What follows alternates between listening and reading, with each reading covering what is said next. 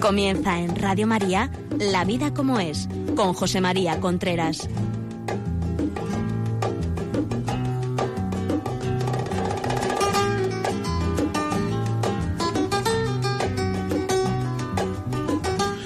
Hola amigos, buenos días. Aquí estamos nuevamente en La vida como es, el programa que habla cada dos semanas de asuntos relacionados con la familia, educación de los hijos, relaciones de pareja, sexualidad, etcétera. En primer lugar, quisiera darle las gracias por la cantidad de comunicaciones que hemos recibido, de mail que hemos recibido diciendo que no hemos colgado en el postcast el último programa. Se lo agradezco porque eso es seña de que a ustedes les interesa y nos escuchan. Pues sí, eh, lo he dicho a la persona que lleva esto y me han dicho que que esta semana, que vamos, que próximamente, esta semana se colgará el de la semana, desde el último, que no está colgado, y el de hoy. Por tanto, un asunto resuelto. Ya saben, por otra parte, que si quieren escribirnos, nos pueden escribir preguntando cualquier cosa a Radio Mar a la vida como es arroba radiomaria.es la vida como es arroba radiomaria.es si quieren oír algunos de los programas pasados pueden ir al podcast o si no saben cómo se hace esto lo que sea pueden llamar al teléfono 902 500 518 902 500 518 y ahí piden el, algunos de los programas pasados eh, tres, uno, cinco, todos los que quiera se los mandarán en un DVD y entonces ustedes lo podrán lo podrán escuchar en casa a través de, del ordenador. Bueno, yo creo que está dicho todo lo que lo que quería decir. ¿Que cuál es el teléfono para pedir esto? Sí, el 902-500-518 para pedir los, los programas anteriores. El último programa, el penúltimo programa, dije que íbamos a seguir hablando de Educar Contracorriente. Lo, lo titulé Educar Contracorriente 1 y este de hoy lo, lo titulo Educar Contracorriente 2. Por si alguien no oyó el programa anterior, quisiera decir cuatro puntualizaciones de lo que ya dije antes. Los hijos siempre dan guerra, se les eduque o no se les eduque. Solamente que si se les educa, a la larga dan mucha menos guerra o ninguna. Y un niño no educado va a dar guerra toda la vida. Es así. Pero esta no tiene que ser la mayor razón por la cual queremos que nuestros hijos sean educados. La mayor razón debe ser por cariño a nuestros hijos, porque queremos que sean hombres que dejen fruto en la sociedad, porque queremos que sean hombres que cuando mueran dejen una sociedad mejor de la que se han encontrado que eso es fundamental, dejar una sociedad mejor de la que uno ha encontrado. Porque muchas veces, me parece lo dije el otro día, hay gente que, que dice, ay, ¿qué mundo le vamos a dejar a nuestros hijos? A lo mejor hay que decir lo contrario. Hay qué hijos le vamos a dejar a este mundo, que lo van a hacer peor de lo que es. Después otra cosa que me gustaría recargar del otro, del otro día es que hay que ser padre de los hijos, no amigo ni nada. O sea, con el buen rollito, lo que se pierde es la autoridad. Y con el autoritarismo, o sea, siendo un, jefazo para los hijos, lo que se pierde es la confianza. ¿Y qué hacer para no perder la autoridad y para no perder la confianza? Sencillamente actuar como padre. Y un padre, la, la primera herramienta que tiene para actuar es el cariño que le tiene a sus hijos. Y la segunda herramienta que tiene para actuar es saber que una persona no exigida es una persona no valorada. A ninguno de ustedes no valorada, quiere decir no formada, no hecha. Una persona no exigida. A ninguno de ustedes le gustaría que sus hijos se casasen con alguien sin hacer, con alguien lo que antes se llamaba niños mimados. ¿Por qué? Porque es que son blandiblú, porque no sirven para nada. Bueno, ese es el gran tema. Una persona no exigida es una persona que va a hacer muchas menos cosas en la vida que si se le hubiera exigido. Y hay que exigir sabiendo que él lo puede dar, no se le puede pedir a la gente lo que no puede dar, que a su edad no es que lo pueda dar, sino que debe darlo y hay que exigir con cariño, conociendo al chaval, conociendo a la nena, con cariño, pero exigiendo. Toda exigencia con cariño no produce nada, no produce trauma ni produce, o sea, todo O sea, cuando a una persona se le quiere, se le conoce y no se le pide más de lo que puede dar, pero hasta donde pueda dar se le pide. Muchas veces, lo he contado algunas veces porque es que me pareció una cosa muy, digamos, muy chistosa, ¿no? Es decir, que hablando con una señora le dije, bueno, pero este niño mm, te hace la cama, pero este niño pone la mesa, pero este niño, bueno, sus hermanos y él, o sea, que si había encargo en la casa, este niño, este niño, este niño. Y al final me dice la señora, bueno, entonces ¿para qué viene la chica a casa? Digo, mire usted, yo no sé para qué viene la chica a casa. Lo que sí sé es que no vendrá para deseducar a sus hijos, ¿no? Por tanto, usted verá cómo lo que hace. Pero con chica o sin chica, con ayuda o sin ayuda, con cuidadora o sin cuidadora, usted lo que usted tendrá que educar a sus hijos. O sea, estos son más o menos las algunas indicaciones, así las más para tomar tierra, para tomar tierra en el, en el, en el tema del cual estamos hablando que dimos el otro día en, en Educar contra Corriente 1. Yo quisiera fijarme en una cosa que es fundamental, que es la sobriedad. Sobriedad quiere decir templanza. Sobriedad quiere decir no llenarnos de cosas inútiles. Sobriedad quiere decir no tener cosas superfluas. Sobriedad quiere decir vivir con lo necesario, aunque uno sea multimillonario. Vivir con lo necesario, con lo que se necesita. Si uno no vive con lo que necesita, al final hasta lo superfluo se hace necesario. Seguro, eso pasa. Lo superfluo se hace necesario si uno no vive con lo que necesita. Todo se le hace necesario todo se le hace necesario. El whisky que uno toma al llegar a casa porque está cansado, el, el que eh, las gambas sean de Huelva, el que la corbata sea de tal sitio, el que las colonias sean de no sé qué, el que el bolso sea no sé cuánto, el que las zapatillas sean de tal marca, y al final parece que todo eso es necesario. Tenemos que vivir de una manera sobria. Las personas, cuanto menos sobriedad tiene una persona, cuanto menos sobriedad, menos libertad. A menos sobriedad, menos libertad. Cuanto menos sobriedad, menos libertad. Eh, o sea, es muy importante eso. O sea, muy importante. Quisiera decirles que ustedes saben que también en Radio María hay otros programas de, educación, que son el viernes eh, a las 8 de la tarde, que hablan de educar hoy, familia y colegio.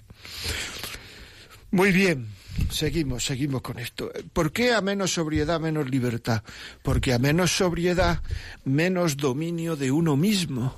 Es decir, una persona que no es sobria, una persona que quiere todo lo que lo que lo que lo que se lo que lo que ve, lo que desea, una persona que no se sabe decir no, aunque me apetece, llega un momento en que esa persona no es libre porque es esclava de sus sentidos.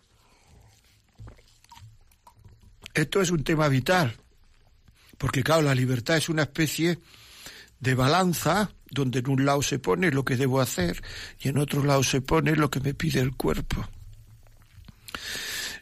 Lo que debo hacer y lo que me pide el cuerpo en muchas ocasiones es igual. Dentro de un rato, pues tendremos ganas de comer y entonces pues comeremos.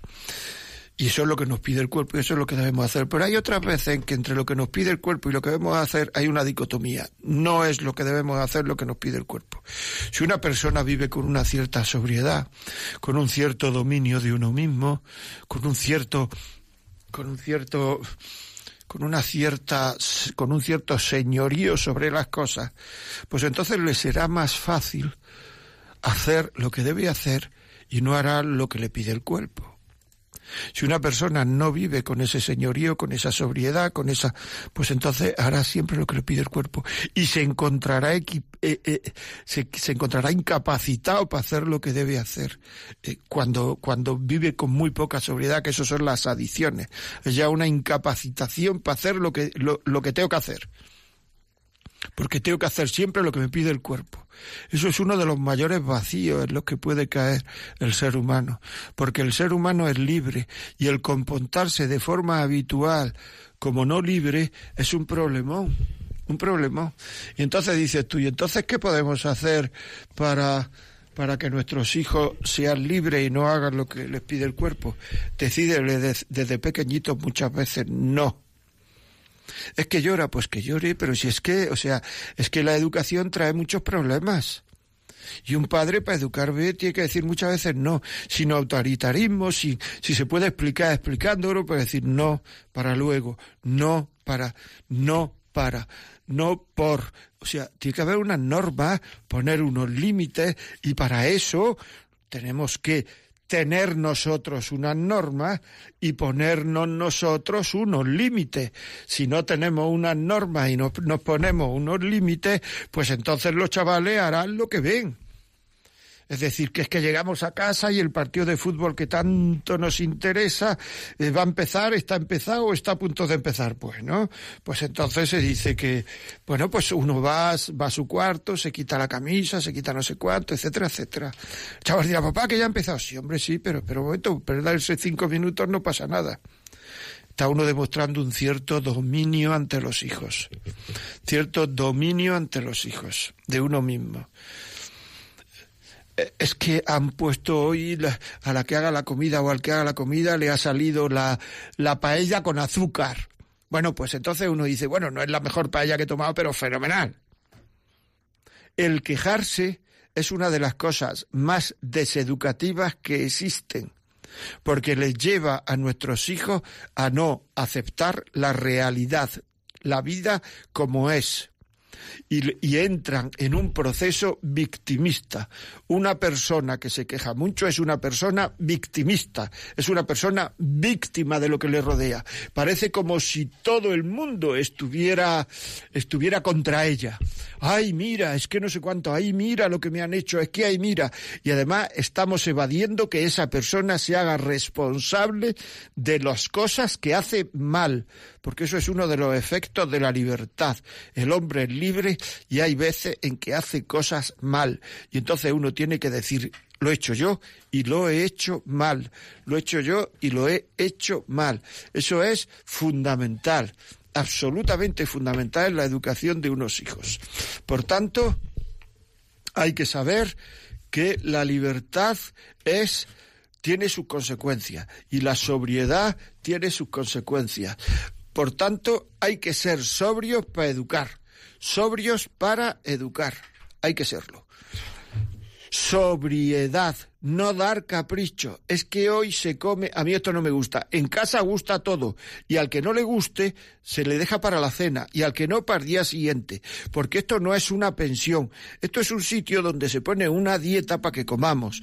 Y entonces hay veces que por salud, por economía, porque el abuelo está malo y no puede comer eso y entonces lo que no se va a hacer son 32 comidas porque al niño no le guste esto, a la niña. Me explico, sobriedad. El otro día le voy a contar un, una anécdota que me pasó el otro día. El otro día iba en el autobús y entonces eh, había al lado mío una niña de unos 15 años sentada y luego pues estaba su madre al lado. Y su madre dijo dos o tres veces, ay, es que no puedo más, estoy rendida. Y la madre de pie y la niña no decía, siéntate mamá. Y llegó un momento en que se lo dije yo, señora, ha dicho usted varias veces que está rendida, siéntese en mi sitio. Y se sentó. Pero ¿cómo es posible que esa niña, o sea, ya se puede deducir que a esa niña no se le han dicho muchos sís, se le han dicho muy, muchos no, perdón, se le han dicho muy pocos nos. Muy poco no se le han dicho. Esa niña está muy poco exigida. Fíjese que no sé ni cómo se llama, que no he hablado nunca con ella, que solo la he visto en el autobús. Pero solo por eso se puede decir que esa niña está muy poco exigida. Bueno, amigos, vamos a hacer un pequeño parón y seguimos. Gloria Estefan va a cantar y seguimos. Vale, hasta dentro de un minuto. Bueno, ¿qué tal, mujer?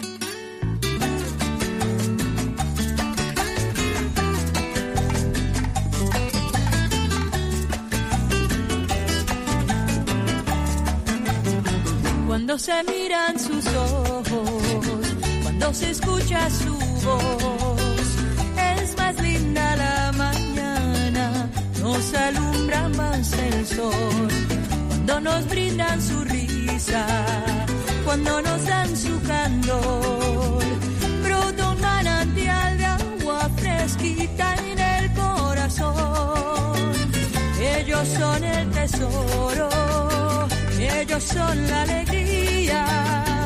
Es por ellos que la vida se vuelve más dulce, se vive mejor. Son los hijos la bendición, el milagro de nuestro amor. Nos enseñan cómo amar, cómo abrir nuestro corazón. Son los hijos la bendición, el milagro de nuestro amor la esencia del hogar,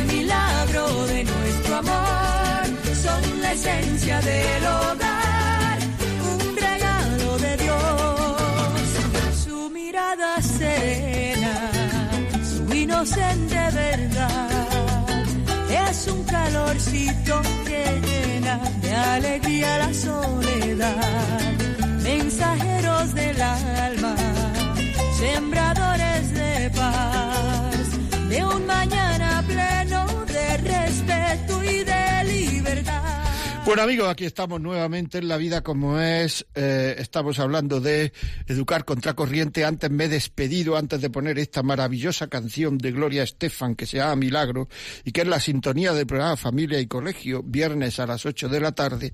Antes me he despedido diciendo, hola mujer, ¿qué tal estás? o algo así. Es que ha venido a grabarme para a partir de ahora, en este momento, ponerlo también en el Facebook. O sea que si quieren verme en Facebook, pueden entrar en el Facebook de Radio María y a partir de ahora me pueden ver.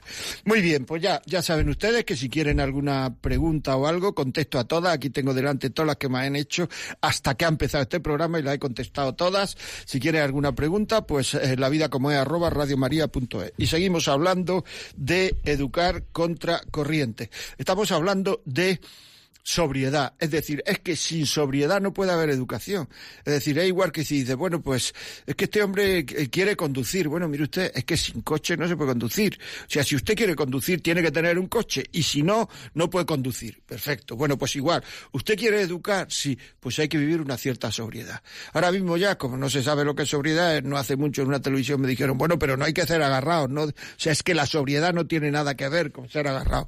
La sobriedad tiene que ver con no pedir cosas que son mm, superfluas, con no ser caprichoso, con no ser quejica, con saber aguantar los contratiempos de la vida con naturalidad, con no hacerse la víctima a todo lo que nos pasa, que todo lo que nos pasa parece que si suspendemos la culpa la tiene el profesor, si la carne está mala la culpa la tiene mi madre, mi padre o el cocinero o, el tío del bar o el tío que nos vendió la carne. Si esto está, o sea, no tenemos la culpa de nada, nunca.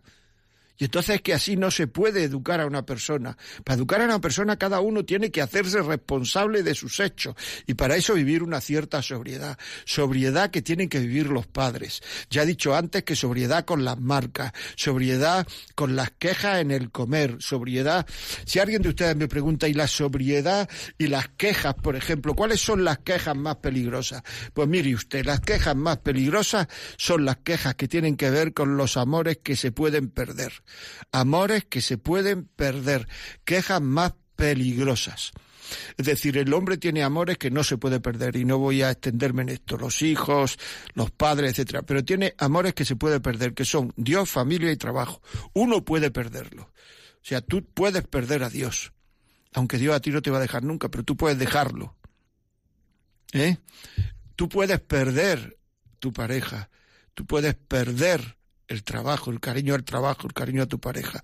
Por tanto, todo lo que sean quejas ante los hijos de Dios, de todo lo relacionado con la espiritualidad, de, ay, a ver si vamos a misa ya y nos quitamos de encima esto, como si fuera, o sea, me explico, esto yo sé que es una forma de decir, pero bueno, lo digo un poco para que, para que me entiendan el mensaje, a ver si me quito encima de esto, todo lo que sea, eh, la, las, pues esto, todo lo que sea hablar mal de la mujer, es que tu mujer, es que tu madre, es que tu padre, dírselo a tu madre, yo no sé de eso, ya sabes que a mí no me gusta esto, mostrar desunión entre la familia, todo esto.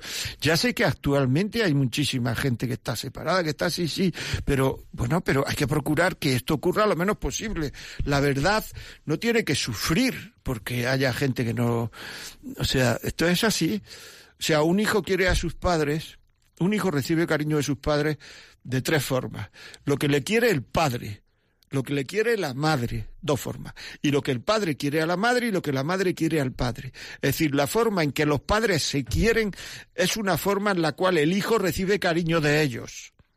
Por tanto, esto de hablar mal del otro ante los hijos, le estamos quitando a, a los hijos ese cariño. Y además, eso, eso no soluciona nada, porque antes o después estamos enseñando a los hijos eh, a, a pues estamos enseñando a los hijos a ponerse de parte de uno, a ponerse de parte del otro. El trabajo, las quejas en el trabajo, las quejas del jefe, tener un cierto dominio de uno mismo, porque luego dices que cada tantos días niños quejándose de los profesores, quejándose no sé cuándo, que, que es que no, no, o sea, no darle la razón al niño en todo lo referente a cosas que se le exigen. Por ejemplo, en el colegio. Le exigen esto, le exigen lo otro, le exigen lo demás allá, y nosotros damos razón y hablamos con otras madres, con otros padres, y damos la razón y nos metemos con el colegio. El daño que le estamos haciendo al niño. Si no estamos de acuerdo con algo que se hace en el colegio, vamos al colegio, hablamos con el profesor, con el director, con quien sea, sin que el niño lo sepa. Y además decirle a esta persona, el director, el profesor, quien sea, que el niño no lo sabe. Es decir, ¿qué es que estamos haciendo? Somos unos padres hiperprotectores y la hiperprotección lleva a niños hiperinútiles. ¿Estamos enterando? Que es así. O sea que muchas de las inutilidades, como yo ya llevo tiempo en este negociado, yo ya he visto chavales de 10 años que ahora tienen 35, por ejemplo, 40, y tienen muchas veces grandísimas dificultades para hacer lo normal en la vida, para afrontarse, para enfrentarse a las cosas normales de la vida, porque no han sido exigidos nunca. Y esto es así, o se le exige antes o la vida le va a exigir después. O se le dice en lo que es culpable, has sido tú, has tenido tú la culpa, o se convertirá en una víctima inútil. O se le enseña a luchar contra el medio ambiente en lo que él tiene que luchar y no defenderlo otros días, o lo convertimos en un ñoño. Hay madres que dicen que yo no puedo gastar tanto en tal marca de zapatillos, pero es que si no, pues si va al colegio como todos los demás la tienen, tú compras las zapatillas que a ti te dé la gana las más baratas y las va a romper dentro de cinco días. Y si el chaval se meten con él por las zapatillas, que se defienda, que a ese nivel, porque luego en la mili o luego en la... Estoy hablando de la mili porque esto se oye en otros países que no es España. Porque luego, o en, la, o en otros sitios, en el trabajo, las relaciones sociales, la pandilla, habrá gente que se meta con él. Y tiene el chaval que tener herramientas para salir de ahí, o incluso por sus creencias, o incluso se meterán con vosotros, con los padres. A él, se meterán con los padres ante él. O sea que hay muchas situaciones. Y esto los chavales lo tienen que saber. Dominio de uno mismo. Porque ahora mismo los hijos son tan irrespetuosos? Porque lo somos los padres, porque no lo hemos exigido. Una persona no exigida es una persona no valorada. Es decir, si una persona en un trabajo le ponen unos objetivos muy, muy, muy fáciles, antes o después esa persona lo que piensa es, no me valora. Y en la familia, si a un hijo se le da todo hecho, antes o después lo que piensan es, no me quieren. No sé inglés y la culpa la tiene mi padre. No he hecho una carrera, la culpa la tiene mi padre. No sé y la culpa la tiene mi padre. ¿Y por qué la quiere tu, culpa la tiene tu padre? Porque en el momento en que me debió exigir eso, no me lo exigió. Porque a corto plazo es más cómodo no exigir que exigir. Y a largo plazo em, genera más sufrimiento para nosotros y para nuestros hijos el no haber exigido. Entonces, una cosa que quiero que quede clara. O sea, que exigir a una persona es quererla. Exigir a una persona es quererla.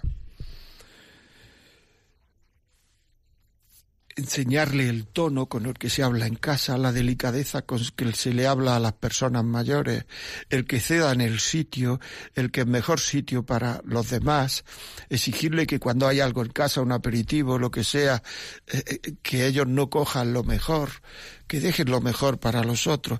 Todo esto son pequeñas manifestaciones de dominio de uno mismo, que hacen que las personas sean recias, fuertes, fuerte, recia. He contado muchas veces aquí el experimento este de esta universidad americana, que a niños pequeños, seis, siete años, le pusieron un caramelo, unos caramelos delante, y le dijeron, no lo comáis hasta que yo vuelva.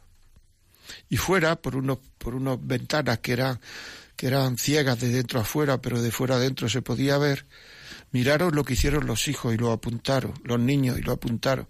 Unos no comieron caramelo, otros comieron caramelo y otros no se comieron su caramelo, pero se comieron el del, el del caramelo del que tenían al lado. Al cabo de 30 años, se llamó a la gente que había hecho experimento que se, pudo, que se pudo llamar. Y la conclusión que sacaron es que aquellos que no habían cogido el caramelo era, tenía más éxito profesional y personal. Matrimonial, personal, etcétera. ¿Por qué? Y entonces las personas que hicieron esto, porque eran más libres, porque tenía más dominio de sí mismo.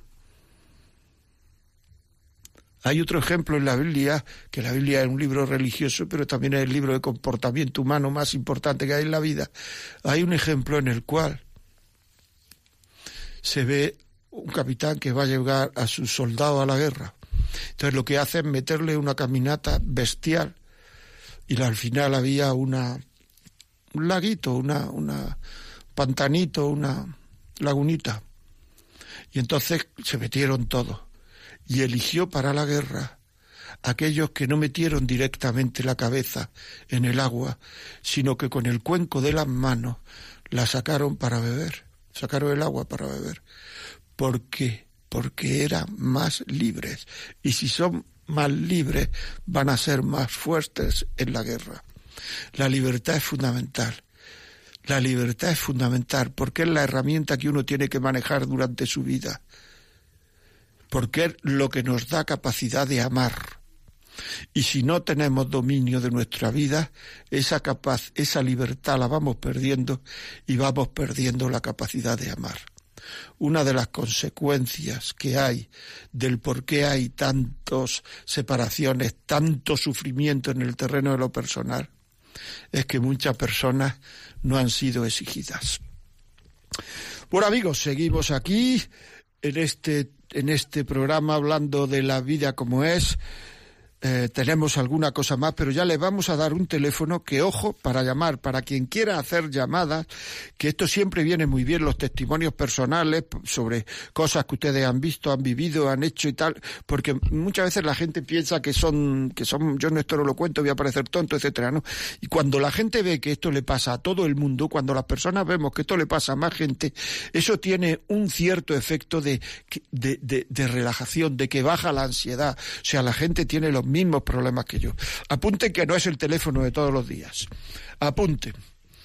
91 005 94 19 91 005 94 19 y mientras llegan las primeras llamadas vamos a, a leer algún email aquí tenemos uno Teregán que nos dice esto eso, lo que he dicho al principio, que no ha sido bajado el podcast del anterior programa y bueno, ya le he dicho que, que, que a mí me han dicho que lo van a poner, eh, el podcast del anterior programa, por tanto, eh, soluciona el tema.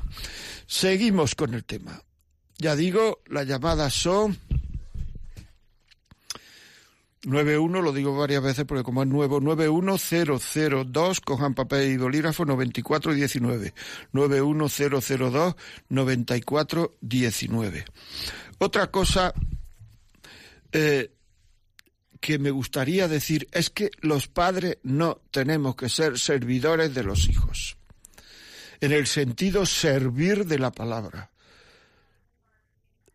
Una vez me decía una madre, fíjese usted, con lo mal que tengo la espalda y tengo que llevarle la mochila todos los días al colegio a mi hijo. Y digo, ¿y por qué se la tienes que llevar? Y dice, pues, hombre, pobrecillo, porque pesa, porque se lleve él la mochila. Si es que estamos haciendo muchas veces niños que son, que, que son incapaces porque lo hacemos nosotros.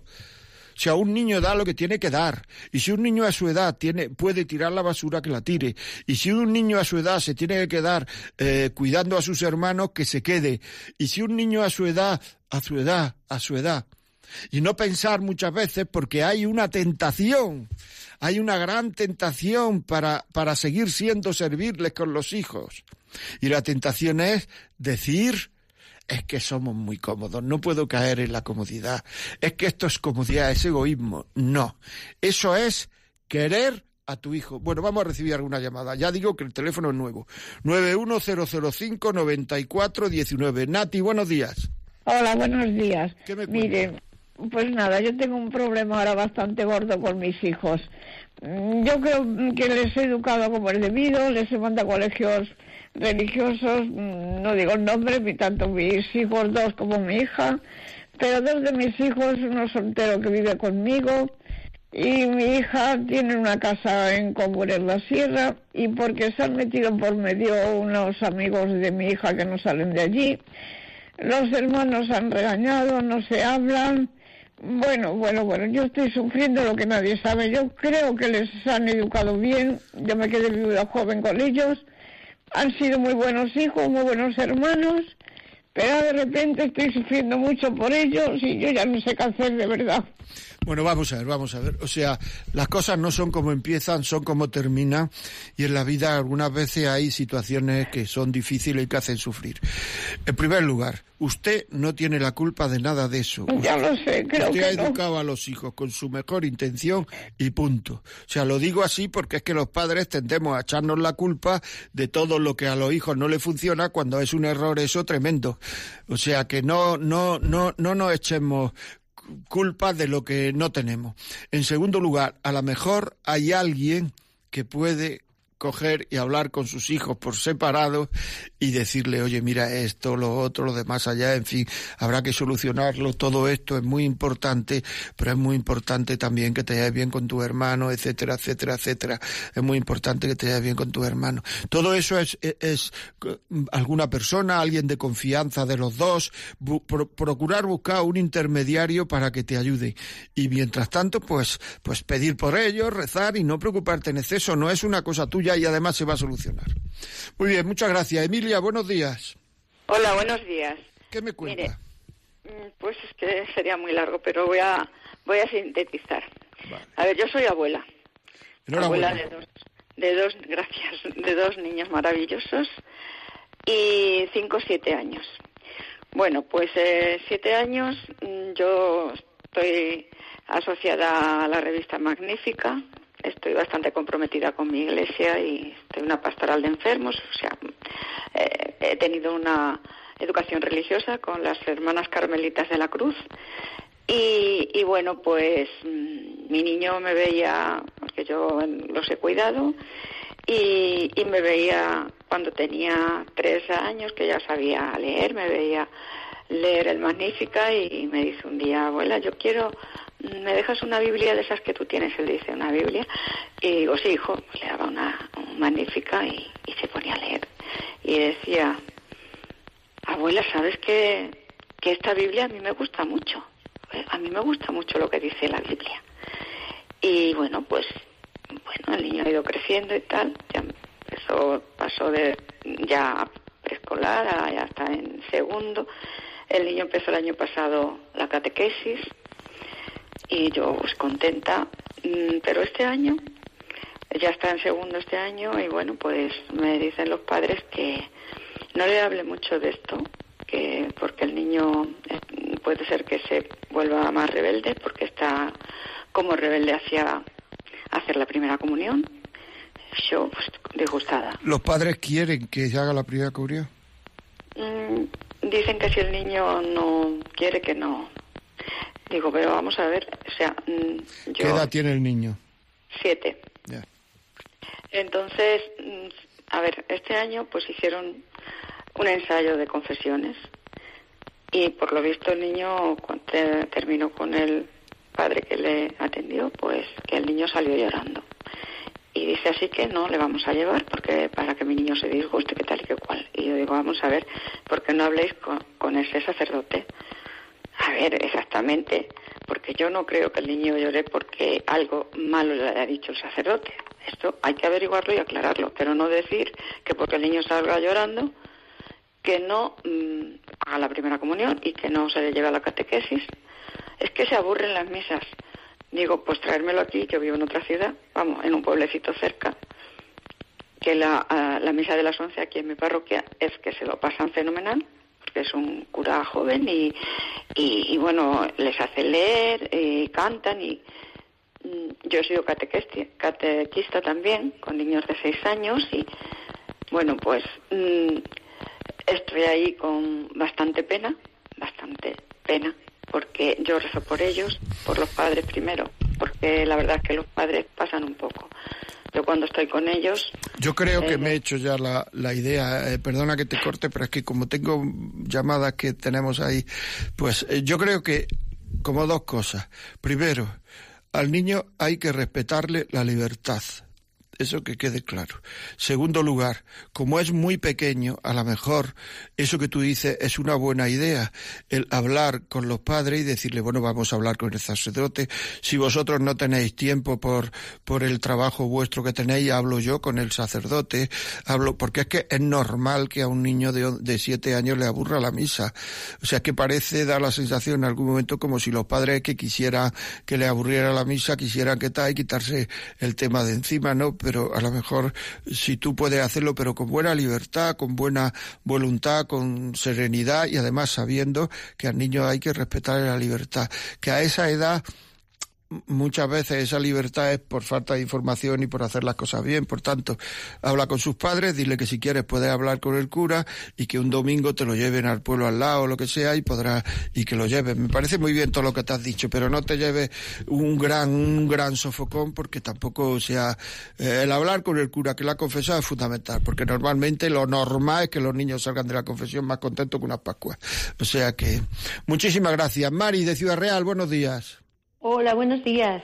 ¿Qué me Felicidades por el programa y encantada de, ser oyente y voluntaria de Radio María. Muchas gracias. Porque es mi vida entera, vamos. Bueno, pues yo quería comentarle, porque mire, yo tengo varios hijos y los he educado pues mm, más o menos igual, ¿no? Hombre, a cada uno hay que darle lo que, lo que necesita.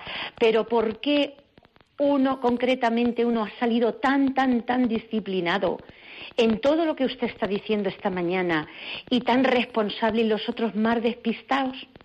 No entiendo. Está pues libertad, el hombre, claro, el, hombre es libre. Ay, madre mía. el hombre tiene eh, temperamentos distintos. El hombre asimila la formación de manera distinta.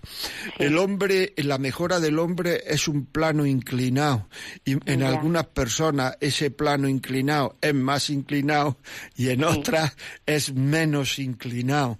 O sea, quiero decir que, que es que, mm, y porque además los niños no son iguales, si fueran iguales, pues entonces esto sería un aburrimiento. A veces tengo mm, sensación de culpabilidad, digo, es que pues debería yo haber hecho algo que no, he hecho. Los padres, cuando nuestros hijos utilizan la libertad malamente, muchas veces, que aquí no he visto nada de que sea malo, la verdad, malamente, pero los padres cuando no hacen lo que queremos o lo que nos parecería que deberían de hacer, empezamos a flagelarnos a nosotros mismos y a echarnos culpas y tal. O sea, mucha paz y saber que las cosas son cómo termina, no cómo van por en medio. Por tanto, mucha paz, Mari, un abrazo y yo, a pesar de tus complejos de culpa, yo te doy la enhorabuena por lo que ha hecho con tu hijo. Muchas gracias. Bueno, encantada, venga, gracias por todo. María de León, un, un buenos días. Buenos días, don José María. Estoy tan de acuerdo, tan de acuerdo con todo lo que dice, como hoy día los padres tienen miedo a los hijos desde que tienen dos años, en lugar de exigirles y ayudarles. Yo soy maestra, ahora jubilada, por eso le puedo ir. Y me acuerdo una vez que vino una madre con una niña por la tarde, era el horario partido, y una vez que la niña entró, yo estaba en la puerta, ella volvió y me dijo, vigila a la niña. Y dije ¿por qué? Dice, porque viene sin comer. Y dije, ¿qué pasó? ¿No ha dado tiempo? ¿Qué, ha ocurrido? Dice, no, es que no ha querido. No ha querido comer las lentejas. Y yo le dije, pues lo siento, si no comes este plato, no comes el siguiente. Y la niña se empeñó que no comía y la madre dice, bueno, pues así sigues. Dice, es que no pienso ceder, es una niña caprichosa y por ahí no entramos. Pues yo la felicité a la madre, desde luego, pero ¿cuántas personas dirían, uy, qué barbaridad, pobre niña, pobre niña, qué trato, qué maltrato? Los que digan eso no tienen ni idea de educar. Efectivamente. Si la niña está sana, claro. Estaba sana perfectamente y hacía deporte y decía a la madre, tiene que comer lentejas, lo sabe ella perfectamente, pero no quiere. Y hoy no la voy a dejar ir a casa de la abuela, porque allí la abuela le dará lo que quiera. Claro, efectivamente. Muy bien. Y yo, y, como esos muchos casos. Luego decía, ¿por qué llevan los niños tanto peso al, al colegio en las mochilas? Efectivamente, yo no estoy de acuerdo con muchas cosas de estas últimas leyes que llevan cantidad de cosas. Pero a veces los niños llevan mucho más porque quieren, por vagancia pura porque yo a veces vigilaba alguna mochila. Pero a ver, ¿por qué me traes esto? Si hoy no tenemos esto, ¿por qué, no ¿por qué traes esto? ¿Por qué traes esto otro que no lo tienes hasta la tarde? ¿Por qué traes, ah, por si acaso, por si acaso lo traen todo? ¿Por qué no miran la mochila en casa? Y porque son así de irresponsables, en lugar de decir, bueno, porque tienen todos un horario. Y el horario se procura que eh, se les ayude, se les facilite también esto. Pues son irresponsables los padres, por supuesto, dan razón al niño. Así no se educa. Estoy totalmente de acuerdo. Todo padre que en relación del colegio, cuando hay algo negativo, en vez de ir al colegio a ver qué ha pasado, le den de entrada, ah, la, en vez de, le den de entrada la razón al niño, lo están haciendo mal, así de claro. El desastre, porque los niños, lógicamente, y alguna vez yo tuve algún niño que me dijo, no dijo papá esto, no, que tú esto, no, y yo no voy a desautorizar el padre. Yo decía, bueno, a lo mejor no le entendiste, a lo mejor esto no fue así. Pero desautorizar, no podemos desautorizar. los niños tienen que, tienen que obedecer a los padres. Yo siempre os decía, los papás, lo que digan los papás, hay que hacerlo. Y si alguna vez no coincidíamos, pues yo pues eh, buscaba la manera de relativizarlo, pero es que no podemos enfrentarles. Y lo mejor es que los padres estén de acuerdo y que nos comuniquemos y que vinieran. Lastimosamente los que venían estaban de acuerdo y los que no venían, aunque les llamaban. Como siempre ocurre. O sea, esto es así. O sea, el no ir a las reuniones del colegio. Voy a decir otra cosa, lo voy a decir más. El no poner todos los medios para ir a las reuniones del colegio, aunque algunas veces no se pueda ir, yo personalmente creo que es una falta de cariño a los hijos. O sea, el no poner todos los medios, porque es así, así es la vida. Muchísimas gracias, María. Lina, desde Huelva, muy buenas. Eh, buenas tardes. ¿Qué me cuentas? Lo felicito por el programa. Mira, Muchas gracias. soy madre de cuatro niños. Enhorabuena. Una tiene 12. Esta niña ha sido muy responsable, muy bien en el colegio. Lo único que me choca de ella es que muy seca, muy áspera. Y con su hermana, no sé, tiene una cosa con su hermana que me choca mucho. Le he dicho, "Mm, tienes que cambiar, tienes que creer más a tu hermana. Y todos los 12 años me la he pasado en eso, de que tiene que cambiar de actitud, más cariñosa, hablar mejor. Bueno, y esta niña ha tenido un- una operación en marzo, cinco operaciones tuvo y se le complicó. Y hemos estado con ella mucho tiempo en el hospital, 15 días en el hospital, y ahora está de un capricho, está mm, ya faltándonos al respeto, y ya ya no sé, mm, por ejemplo, ayer ella fue al colegio y salió a la una y media quería un paquete de patatas pero ¿cómo te vas a comer paquete de patatas si ya vas a almorzar? Y ella, que tengo hambre, que tengo hambre, que seguro que a mi hermano se lo compra, que se lo compra. Entonces ya no sé yo si estoy manejando bien esta situación. De pronto por la enfermedad, pues mira, cedo. Salía del hospital, mamá, quiero una hamburguesa. Le compraba la hamburguesa. Y, y, y ya yo no sé. Vamos a he ver. llevado a, a un psicólogo y me dice que, que la he machacado mucho, que la tengo que valorar, que la tengo que valorar ahora. Pero, pero que Bueno, no- bien, no sé. pero se puede valorar también con exigencia, porque si no sería tremendo. Yo creo que lo que debes de hacer es ir al médico que la trata y decir en qué cosas yo puedo exigirle a la niña y en qué cosas yo tengo eh, que, que ceder referente a esto, esto, esto y esto. Y entonces hacer exactamente lo que te diga el médico. O sea, así de claro, hacer exactamente lo que te diga el médico. Y, eh, o sea, las cosas que dice el médico, no, aquí no ceda, aquí no sé cuánto, aquí tal, esto lo puede hacer ella, esto lo puede hacer, esto no, no tiene por qué comer ahora, no tiene por qué no sé cuánto, pues para adelante, para adelante. O sea, no hacerlo. Y si se pone tal y cual, pues explicarle, mira, hija, es que, claro, uno tiene que tener un cierto dominio, etcétera, ya está. Yo creo que eso. Muchas gracias, Lina. El programa, el número es, como es nuevo, lo estoy repitiendo algunas veces más hoy, 910059419, no es el de todos los días. 910059419. Mónica, es de Valencia, buenos días. Hola, buenos días, José María. ¿Qué me bueno, primero, eh, enhorabuena por el programa y por tantos que hacen en, en la radio Muy bien, del- de muchas María. gracias. Muchas gracias. Bueno, yo quería transmitir un- algo que yo aplico a mis hijos. Yo soy madre de cuatro chicos, varones. ¿vale? Enhorabuena. ya mayor del 21, tiene 21 y el pequeño tiene 12.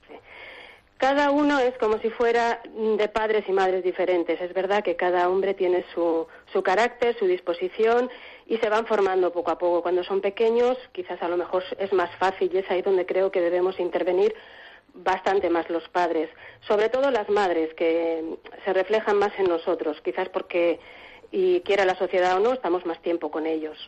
Le dedicamos más. No, y también Eh, porque lo último que dice una persona en su vida es que su madre es idiota o que no quiere a su madre. Por tanto, como es lo último que dice, esto quiere decir que también lo que la madre dice en el fondo es lo más oído, aunque parezca que nos rechazan y que no tal, en el fondo sí, pe- es lo más oído. Yo creo que fundamentalmente, no quiere decir únicamente ni exclusivamente, y además hablando en general, no tiene por qué ocurrir en todas las familias, pero fundamentalmente la transmisión de la fe se hace de madres a hijos. Sí, efectivamente. Yo tengo una premisa con ellos eh, y se lo he repetido algunas veces, sobre todo cuando eran más pequeños. Eh, cuando veía que las cosas no las hacía, no les costaba, yo se las repetía muchas veces y bueno, lo de mamar es una pesada, ya me lo has dicho, eso incluso ahora en todos es continuo. Eh, pero yo insistía en decirles, mm, mira cariño, yo te enseño. Depende de ti el que quieras aprenderlo, porque eso es esencial para tu futuro. Y así era una y otra vez, una y otra vez. Y el mayor, por ejemplo, pues eh, le ha costado, pero sí que es verdad, pues eh, que ya hace las cosas, ha empezado la universidad, se excusa un poco, pero bueno, hace, participa en casa a pesar de sus estudios y las salidas y el poco tiempo que tiene. Pero entiendo que eso es primordial para el resto. Eh, los otros dos están en una edad que están un poco rebeldes, que son para 17 y para, y para 16, los tengo muy seguiditos. Y el de 12 es el que tengo ahí que está, que tengo un problema con él, bueno, un problema, es hiperactivo, pero sin embargo es el más cariñoso, el más disponible, eh, enseña a sus hermanos un montón de, valores y cualidades que a lo mejor los otros ya se les han se les ha despistado. No, no quiero decir que no saben, porque efectivamente eh, lo que les enseñamos quiero quiero creer y así lo es que se queda. Se queda, las cosas son como terminan, como he dicho antes, se queda, se queda todo, todo se queda y aparece cuando tiene que aparecer y mientras mm. no tiene que aparecer parece que está olvidado, pero cuando tiene que aparecer está ahí. Sí, surge, surge otra vez. Y con respecto a lo que decía de la mochila, tiene usted muchísima razón. Yo, mientras han sido pequeños, jamás, jamás he permitido eh, que, o sea, perdón, jamás he, llevado yo sus mochilas. Se han llevado exceso de peso, mm, sí que es verdad que les he ayudado, pero jamás se las he llevado. le he levantado a lo mejor un hombro, le, pero nunca. Un caso muy concreto, pues por ejemplo, el niño, eh, el pequeño que tiene 12 años, todavía lleva bueno, lleva mochila, lleva bastantes libros, y el otro día le hice vaciar lo que no necesitaba. Le dije, ¿qué, qué barbaridad de peso llevas aquí? Es que llevo esto, llevo aquello, y por si se me olvida. Y le dije, mira, vas a llevar lo que llevas al día, que para eso tienes tu horario ahí y tu responsabilidad es que tú la mochila la repases todos los días y cada día lleves una cosa. Pues curiosamente, cuando volvió al día siguiente, me dice, ves mamá, por culpa tuya me han puesto un negativo en música, porque me hiciste sacar lo que no necesitaba y hoy lo he necesitado. Pues entonces sí lo necesitaba. Entonces es que él no sabe lo que necesita o no necesita. Exacto. Me quedé un poco sorprendida y le dije, vamos a ver, cariño, eh, tú tenías y tienes que cada día repasar tu mochila. No tienes por qué llevar lo innecesario. Y hablamos más que nada por el exceso de peso que genera. Porque problema de espaldas eh, uno de mis hijos ya tiene por, por haber llevado la mochila durante primaria. Y eso, claro, también hay que tenerlo en cuenta. Mónica, es que nos están esperando llamada y esto va a toda pastilla. Muchísimas gracias, ¿eh? De nada, a usted. Muchas gracias. Hasta luego. Eh, Miguel, desde Valencia, buenos días. Hola, buenos días, eh, José María. Felicitaciones por el programa. Mire, eh, llamaba porque le quería comentar lo siguiente. Yo tengo una nieta de, de 12 años, ¿sabe? Eh, perdón, 10 y, y eh, en Perú. Lo que pasa que, por ejemplo, cuando yo he ido con, con ella, ha ido a Lima, ella siempre me dice, pero tú que vienes acá, tú que me has criado, acaso te has educado, abuelo, viejo, tal. Pero, eh, ¿sabe lo que pasa? Que yo pienso, eh, yo pienso, y creo que sí, no, ojalá que usted me dé la razón, que por más que los padres, porque mi hija lo ha, la ha educado a la niña muy bien, todo, todo lo que usted, lo que se puede pedir para un niño en el hogar, ¿no? Es única entonces lo que pasa que el, son los genes del padre. Creo yo, em, eh, José María, que, que sí, porque la familia del padre de mi, bueno, no quiero decir la palabra, ya tú sabes lo que a lo que me refiero del hijo, del marido de mi hija. ¿Eh? Entonces este, yo pienso que los porque la niña muy, muy, muy, muy, muy, con todo lo que la madre, la, los, los padres ¿eh? le han dado, pero más la madre, y le dan, no es que le han dado, no, le dan, le dan, le dan, ¿verdad? Eh, esa, es una forma que... Mire, le voy a comentar algo. Eh, José María, por ejemplo, em, le dice la niña, y me he acordado, por cuando usted comentó de la, de la chavalita que iba sentada en el asiento del autobús y que la madre dice, estoy rendida, sé que ya no puedo, y se levantó usted. Pues eh, así es ella. Eh, pero no en ese sentido, sino, por ejemplo, que, vamos, va a una, reunión eh, madre mía, es como que se sentara en, a ver, se siente en el sofá, en vez de sentarse en el sofá, es como que se sentara de arriba al suelo. Sí, que se tira, sí. Lo que pasa es que está en una edad donde hay que exigirle en esas cosas, pero también comprenderla porque está en pura adolescencia, lo que se llama aquí en la edad del pavo y todas estas cosas y también, pero no dejar de exigirla en esta edad, y le agradezco mucho la llamada, es fundamental comprenderle el sentimiento, ay hija, te pasa esto, lo otro, comprenderle el sentimiento, pero corregirle el comportamiento. Es decir, cuando uno está muy cansada, yo lo comprendo que es muy molesto, pero habrá que comer y ponemos la mesa. Habrá que tal y hacemos la cama, pero comprenderle el sentimiento. Muchas gracias, Miguel, muy amable. Carmen, desde Madrid, buenos días. Buenos días. Vamos a ver, mire, yo es que tengo un nieto que tiene 15 años ahora le cogí en acogida con unos seis años o siete más o menos, pero anteriormente también estuvo mucho tiempo conmigo. Y tengo un tema con él que poco a poco he conseguido irle enseñando y tratando de hacerle un poco más razonable.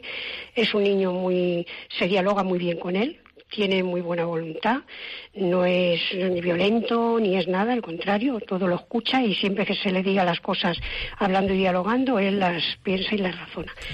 Pero cuando él se vino, él tenía, ¿De dónde vino? ¿De dónde vino?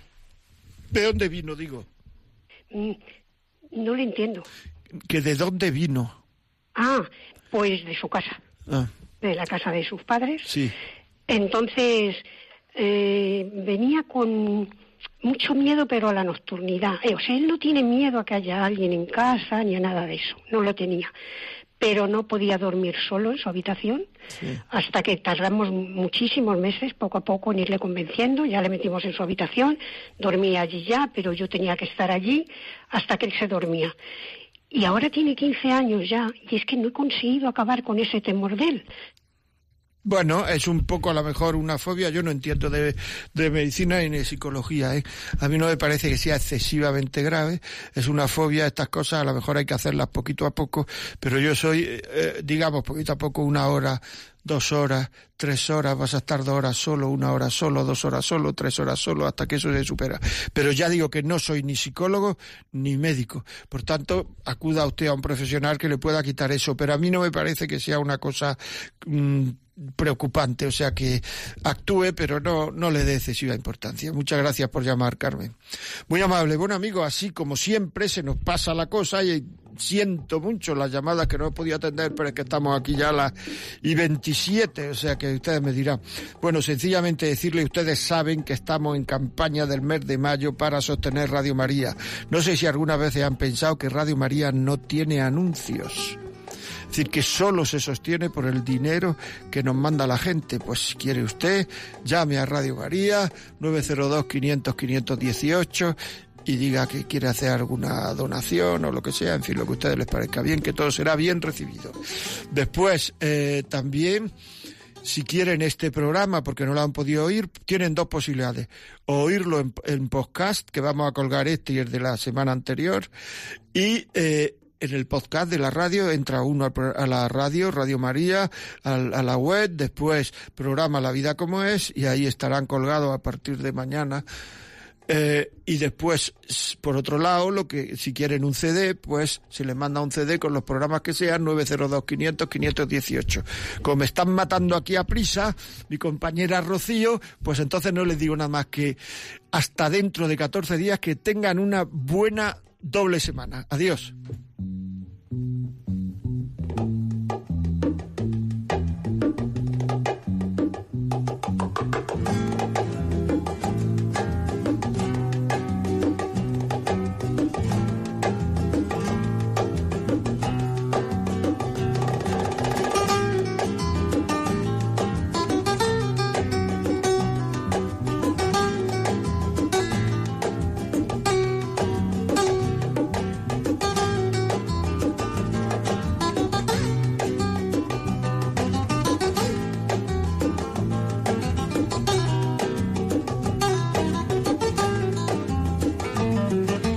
Así finaliza en Radio María La Vida como es, un programa dirigido por José María Contreras.